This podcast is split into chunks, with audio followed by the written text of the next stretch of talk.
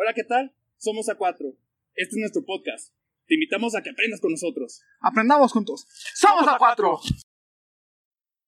Bienvenidos a nuestra parte sección de negocios. Eh, hoy nos acompaña Alan Santa Cruz de nuevo. Él va a estar encargado de todos estos temas.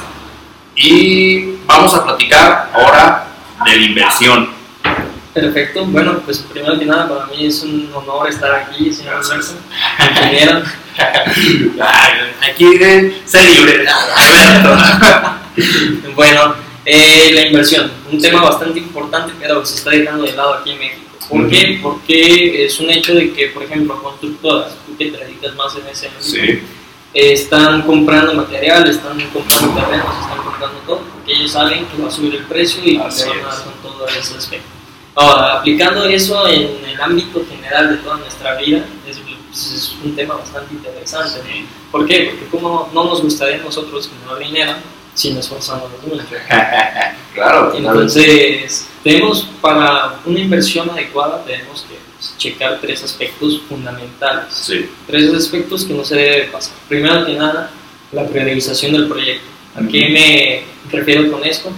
¿Qué es lo que van a atacar? ¿Qué es lo que se va a enfocar? ¿Qué es lo que se va a especializar ese proyecto? Porque claro, o sea, una empresa puede vender un producto, pero realmente su especialización es otro totalmente diferente. claro. Entonces ellos, esto es pues como el aspecto más importante. Fundamental. Así es, es el aspecto técnico que tú tienes que visualizar y no solo a corto tiempo, mediano y largo plazo. Sí, Porque pues, al final de cuentas es tu dinero y a nadie nos gusta perder dinero. es.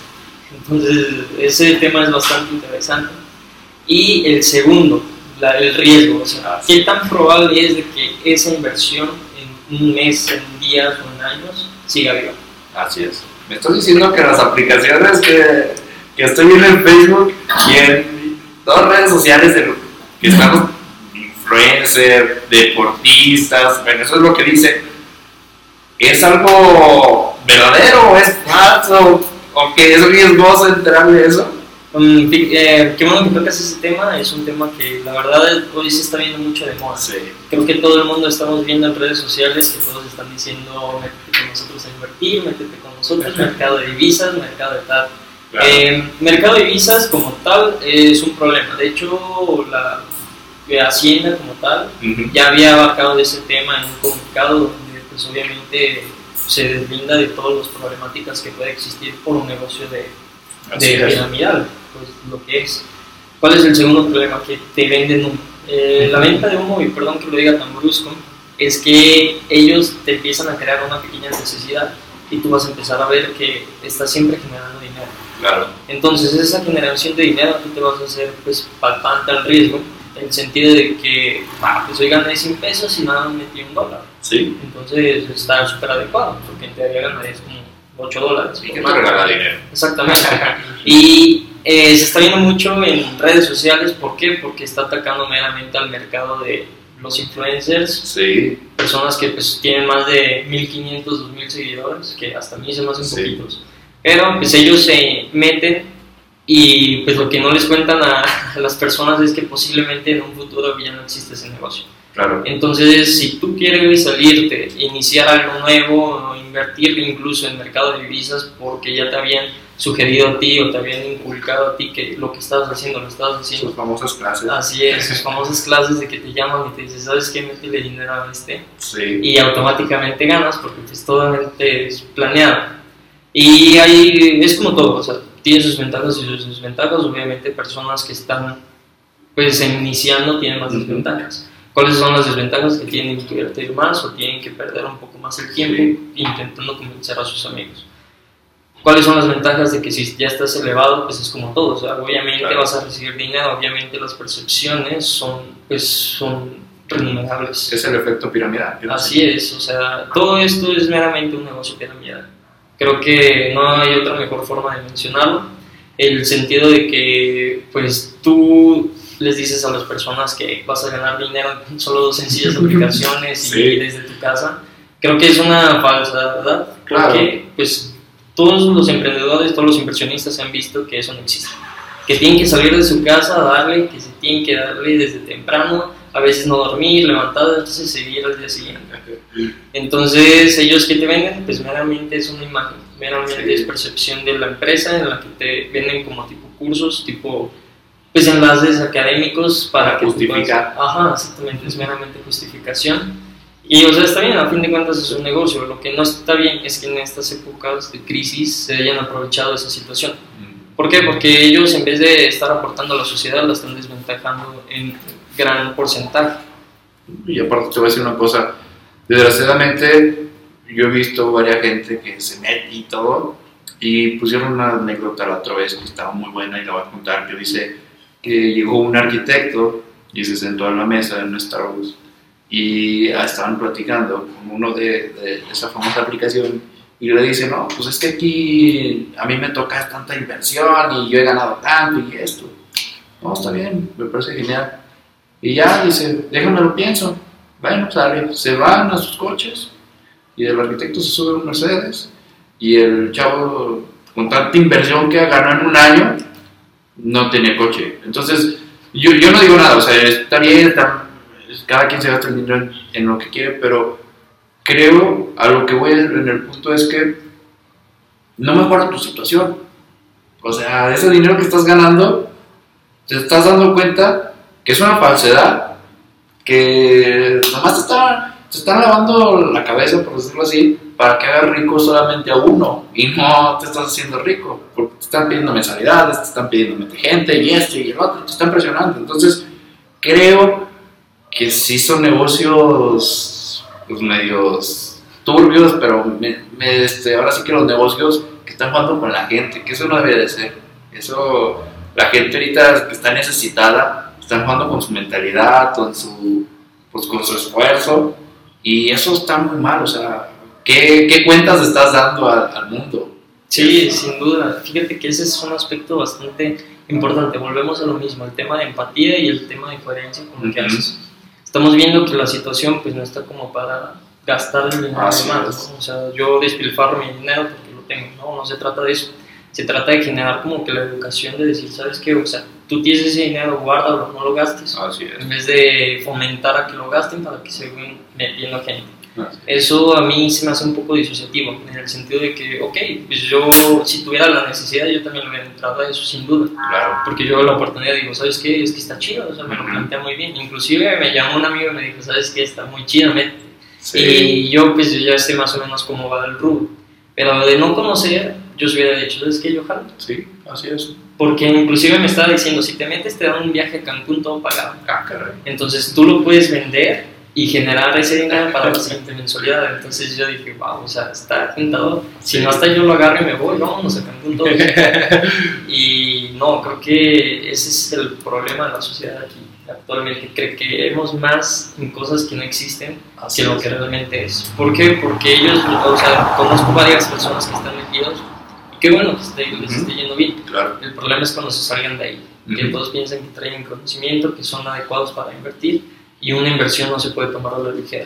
No, y aparte con esta pandemia, creo que ya entendimos que lo necesario no es la, lo material, que lo necesario está dentro de ti.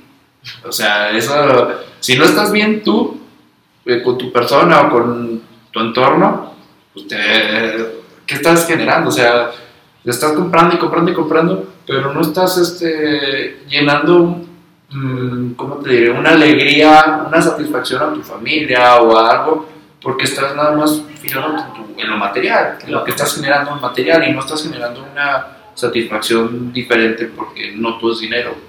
Y hay veces que la alegría no se compra, sino esa se genera. Exactamente. Y fíjate que esta crisis post-COVID, pues Ujú. viene tres crisis bastante notorias. mm, Que la primera es la económica, sin duda Sí. lo estamos viendo todos, lo estamos pasando todos. Empresas están pagando la mitad de su capacidad, inclusive personas están perdiendo su trabajo. La segunda es la salud. La Sí. salud, pues gente está muriendo, es una realidad. Gente está enfermándose por la situación. Y la tercera, pues es la, el aspecto de yo mismo, o sea, Ujú. de quién estoy ofreciéndole al mundo.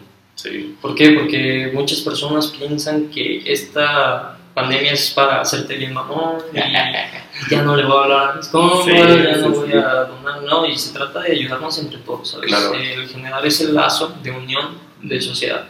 Eh, hay una frase muy trillada que a mí siempre me ha dejado claro que es un mexicano es el enemigo de otro mexicano. Sí. Y realmente sí, pero creo que es momento de cambiar como que esa mentalidad, ¿no? dándole la vuelta. Y gracias a esa frase nos conocimos, ¿te acuerdas? Así es. Entonces esa frase llegaste y me dijiste, Sí. ¿qué? ¿Un negocio? No, hablando de mexicanos que... No, y la verdad es que es fundamental todo eso. Mm, Un tema este, bueno que se te, faltó decirnos es el tercer punto de las inversiones. De las inversiones. Ah, sí, cierto.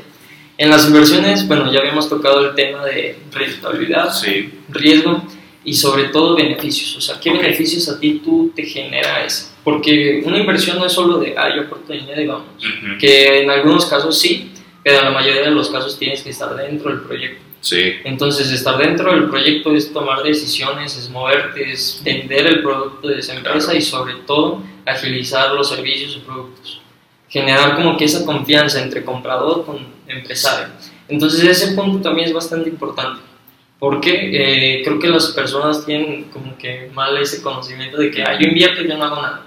Ok. Yo te doy el capital, tú haces lo demás. Que actualmente la inversión se divide en cuatro. Se conoce como el crowdfunding. No sé si han escuchado esto. No, la verdad es que no. Es pues esa aportación de otras personas externas hacia un proyecto, hacia una persona o hacia una- un producto como tal. Se divide en cuatro por medio de donaciones. Las donaciones pues son bastante conocidas, pero para empresas ONG, o sea, empresas que no tienen Sí. fines de lucro. Entonces estas empresas como por ejemplo el CRIT, Ujú, fuge de donaciones y ellos hacen caridad con lo que tienen. Claro. Entonces eso está bastante importante porque fíjate que también ese tema a mí me causó mucho problema la vez que nadie quería donarle al CRIT, Ah, sí. Porque nos podemos a pensar, ah, es que Televisa y que sabe qué, pero no nos ponemos a pensar el daño que estamos causando a una entidad. Así es. Entonces personas que tenían su cupo ahí por, pues, por necesidad lo dejaron de tener. Ujú. Entonces yo si tuviera un hijo con discapacidad ¿sabe qué? Ya no vamos a poder Está feo. Sí, sí, sí, sabiendo que afuera es un dineral lo que te cuesta. realmente. Es que aparte eso, la intención es la que cuenta, no tanto de hacia dónde va. O sea, por ejemplo, cuando das dinero a la calle, mucha gente no, es que ya a mí, a mí, me ha pasado, dices, es que se me hace que no tiene necesidad. Ok, pero ahora sí que lo estás dando de corazón, ahora sí que la intención es lo que cuenta y es pásalo del CRIP. Sí, Si Televisa hace su negocio, va, va y viene lo que piensa Televisa o lo que piensas tú, pero estás aportando un granito de arena porque los crits, yo los he visto, aquí en Aguascalientes hay uno, entonces creo que sí, y aparte de la capacidad, porque hay que pagar a la gente que está trabajando ahí, hay que hacer muchas cuestio- cuestiones, el mantenimiento tan solo del, del CRIT no es barato, entonces creo que sí existen muchos gastos que y este no solamente es negocio de Televisa Claro, y otro, otro ejemplo bastante claro es la Cruz Roja. o sea, Mm. Creo que yo nunca he ocupado la Cruz Roja, pero pues también hay personas que se plantean la idea de que ah, están haciendo lucro con mi dinero. Y a fin de cuentas es dar sin esperar nada. Sí, así es. O sea, esperar lo menos que se pueda dar sus servicios, que está muy padre, está muy práctico. Pero pues si no los utilizas, entonces pues agradecele, ¿no? Sí, así es. a lo que crees, pero ese es un aspecto. El segundo es por deuda. Muchas personas aquí en México están endeudadísimas. sí Y esa inversión es bastante común porque créditos, porque préstamos, porque hipotecas, porque lo que sea. Es pues un beneficio que te entrega una entidad Ujú. especializada. O sea, creo que hay muchas también personas que están lucrando en ese aspecto, claro pero no sabemos si son viables porque no hay como que una certeza. y una pregunta rápida Sí, perdón que te, interrum- te interrumpa pero hay mucha gente que aplica se endeuda para pagar otra deuda o sea platícanos más de ese tema Ese es un problema bien común en México. Fíjate, mi papá en su momento lo, lo vivía. O sea, él tenía una deuda en una entidad de, de tienda de, departamental, pues, sí y pidió un préstamo al banco, pues, para pagar esa deuda. ¿Cuál es el problema? Que muchos dicen, ah, pues estoy toreando el dinero, que es una expresión Ujú. bastante burda de triangulaciones al momento para, pues, tú solventar una cosa, pero dejas a un lado otra. así es Entonces, el problema de aquí no es tanto el momento, sino cuando pasan los años. así es Una deuda de ese calibre pues te genera un interés Grandísimo. Así es. Entonces, tu renombre a nivel bancario, a nivel hipotecario ya nunca va a servir. Aquí entra pues como el historial crediticio, no Así es. lo has escuchado. realmente muchos le tienen miedo, pero es un semáforo. Eh, donde te indica pues color verde es que tú has pagado todas tus deudas en tiempo y forma correcta, Así es. inclusive antes o cosas así. Color amarillo es que tuviste, o sea, pagas todo, pero tuviste lazos de días, o sea, lapsos de días. Color rojo es que de plano no has pagado nada. Entonces, muchas personas creen que ese tema se borra. Dicen, ah, no, en 5 o 8 años ya no estoy en estado de crédito. Ah, ok. No, eh, realmente no, nunca, nunca se borra. O sea, tú ya estás marcado de por vida. Sí. Es como si te hubieras quemado tú solito, la marca se te va a quedar. ¿Te tatuaste? Así es, un tatuaje y pues siempre se te va a quedar, o sea, Así toda la es. vida. Posiblemente ya no tenga la misma impacto que antes, pero pues hay empresas que siguen buscando esa cartera para recuperarla. Y aquí es donde entran los embargos, entran pues, los desabastos, de- entran las amenazas Sí. incluso. Y es un problema bien importante. ¿Por qué? Porque creo que el mexicano hace eso, justamente Sí. eso. Sí, El- de eso vive mucha gente. Sí, sí, sí. ¿Por qué? Porque no hay educación financiera. Volvemos Claro. a lo mismo. Creemos que el sacar un crédito es nuestro dinero. Y no es tu dinero hasta que lo terminas de pagar. Así es. Porque Te he conocido muchas personas que, ah, tengo un celular, pero lo pagué a los seis meses. Entonces no es Sí, tuyo. hasta que terminas de pagarlo es Así tuyo. es, o sea, te, te asaltan y te Claro. sin celular y Sí. todavía teniendo una deuda fija. Totalmente. Entonces es algo que creo que deberíamos inculcar más dentro de escuelas, dentro de aspectos así. ¿Por qué? Porque es una creencia que vamos viviendo. Y todos los mexicanos somos, pues no solo los mexicanos, sino todo el mundo somos pues como una cadenita de... absorción. Sí, exactamente. O sea, vemos los patrones, somos unos patrones. Así es. Vemos patrones que son nuestros padres, entonces nosotros mismos queremos Aplicando lo cambiarlos. mismo. Ajá, o queremos cambiarlos y no nos damos cuenta que estamos aplicando lo mismo. Y aparte también es este. Son temas muy buenos. Creo que los estamos tratando muy bien, pero hay veces que se hace falta endeudarnos. Y ese va a ser un tema de un curso. Claro. Entonces, ese sí no lo tocamos, pero, pero sí a veces se hace falta endeudarse. Ya después nos explicarás cómo y todo. Y con Así es. Así es, sí, sin duda la deuda debe ser parte de nosotros, Claro. pero no a tal grado de como tener más pagos de lo que ganamos. Así es. Entonces ese aspecto es bastante fundamental, pero ya después iremos Y platicando eso. indagando un poquito más. Bueno, y prosiguiendo con el siguiente tema de la inversión, eh, estaba también por, por, ¿cómo se dice? Por reconocimientos de las personas. O sea, tú inviertes dentro de un aspecto y esa persona a ti te da una cierta remuneración. Así es. Pues, o sea, tú dices, ah, ok, como lo que te estaba mencionando, tú inviertes dinero, yo te doy algo al cambio. Así es. Pero pues eso involucra que tú también debes estar participando, o sea, no solo puedes dar del dinero y ya, deme lo que Que me te alejas y todo. Así es, o sea, debes de estar, pues más que nada, generar esa ocasión en tu entorno para que consuman el producto o servicio y tú mismo te veas beneficiado. Así es. Porque mientras más se consuma, más dinero vas a recibir. Sí, más ganancias. Así es. Y el último y más trillado en esta época, capital. ¿Qué entiendes por capital, estimado? Dinero. Dinero, Yo, así es. yo genero de esa capital es dinero. Sí, sí, sí. Pero en el aspecto de finanzas, un capital es un socio. Ok. Entonces, ¿qué se está viendo actualmente en los empresarios, en los emprendedores también que están haciendo? ¿Sabes qué? Ven, hago un grupo, Sí. les digo, confíen en el proyecto y después vamos Claro. a ver qué sale. Y es totalmente adecuado. ¿Por qué? Porque al principio nadie puede generar una Sí, idea. Entonces, tienes que tener como que un respaldo. Y un equipo no es tanto de que, ay, voy a invertirle dinero y listo. No, o sea, todos deben de jalar parejo, va a haber discusiones, va a haber Y hay problemas. inversiones en todos los Sí, aspectos, o sea, no solamente a veces es el dinero, a veces es conocimiento, a veces es una aportación, es generas algo que a veces asociamos que la inversión siempre va a ser dinero y no, a veces es, es más grande la inversión de otras capacidades que se hace en un equipo. Así es. Pues justamente eso, o sea, no necesitas ser producto o servicio, inclusive unas palabras de aliento de que, oye, estás haciendo esto mal, o oye, Sí. vas por buen camino. Eso a ti te sirve como para decir, ok, me enojo al momento, le digo lo que tengo que decir, Te pero después tengo que cambiarlo.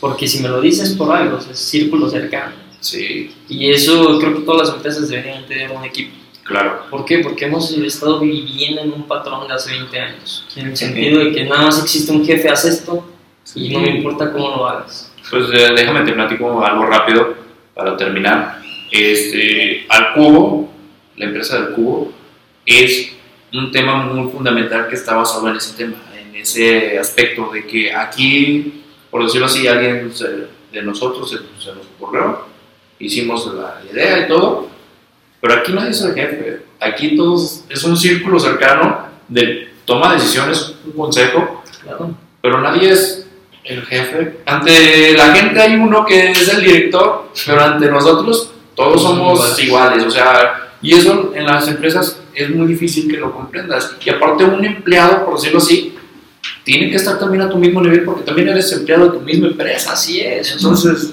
creo que hay mucha gente que no lo toma de esa manera. El simple hecho de sentirse jefe dentro de un rubro, Sí. sabiendo que dependes de alguien más, siento que eso es un tema de soberbia. Claro. Y eso ya no me corresponde a mí hablarlo, pero pues es reconocimiento. Inclusive los colaboradores, que pues, yo pienso que es la mejor forma de llamarlos, Sí. eh, se sienten como más motivados, se sienten como más cerca a la empresa, más cerca Claro. a las ideas, fomentan, aportan y sobre todo crecen juntos. Eso es un tema súper importante. Qué bueno Sí. que hayas tomado la decisión de crear un equipo Claro. y no ver tú como un jefe. Así es, es que es lo mejor de todo, o sea, generar un equipo, porque el jefe, tú me lo puedes agradecer a mí, pero creo que el equipo hace más que un jefe. Entonces, creo que las ideas ahora de las siguientes empresas tienen que ser basadas en eso, Sí, sobre un equipo y no sobre una persona nada más. Sí, bastante, sin duda. Y fíjate que el crecimiento de una empresa, el 95% aproximadamente, es por un equipo entero. Así es. Puede ser ventas, puede ser tesorería, puede ser administración, lo que tú quieras, pero debe existir siempre un equipo que te ayude con ese crecimiento. Bastantes ideas en, una, en un solo equipo. Sí, o sea, como te había mencionado, no importa cuántas ideas sean. Si Sí. tienes un proyecto definido y no te pega y solo te quedas con ese, no sirve nada, no Así es. nada. En cambio, si tienes 10 millones de ideas y todas las quieres hacer, a todas las mueves, generas 10 millones de posibilidades. Y aquí estamos en una de esas. Así es. Pues bueno, termina el día de hoy este, esta gran charla. Nos vemos en la siguiente. Gracias.